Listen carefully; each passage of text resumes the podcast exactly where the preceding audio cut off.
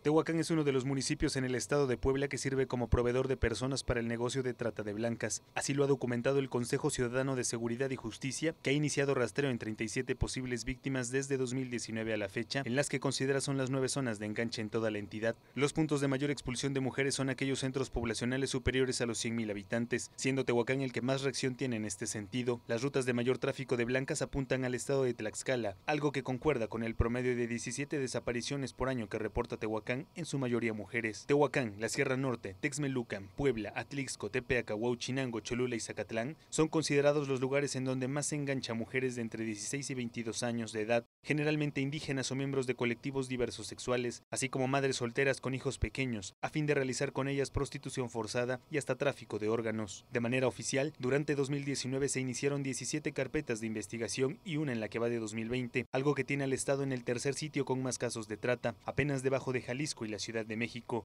De acuerdo con el Consejo Ciudadano de Seguridad y Justicia, se cree que las mujeres de los municipios como Tehuacán son explotadas sexualmente en Tlaxcala, Oaxaca y Chiapas, en tanto que otras son enviadas hacia Estados Unidos con el mismo fin. Hasta ahora, diferentes organizaciones consideran escasos los esfuerzos, tanto en la protección a las víctimas como en la persecución del delito y las acciones preventivas que suelen carecer de una perspectiva de género, lo cual no permite un abordaje y la atención adecuada frente a la trata de personas. Imágenes de Shanizer queda para Mega Noticias, Hugo de la Cruz Sánchez.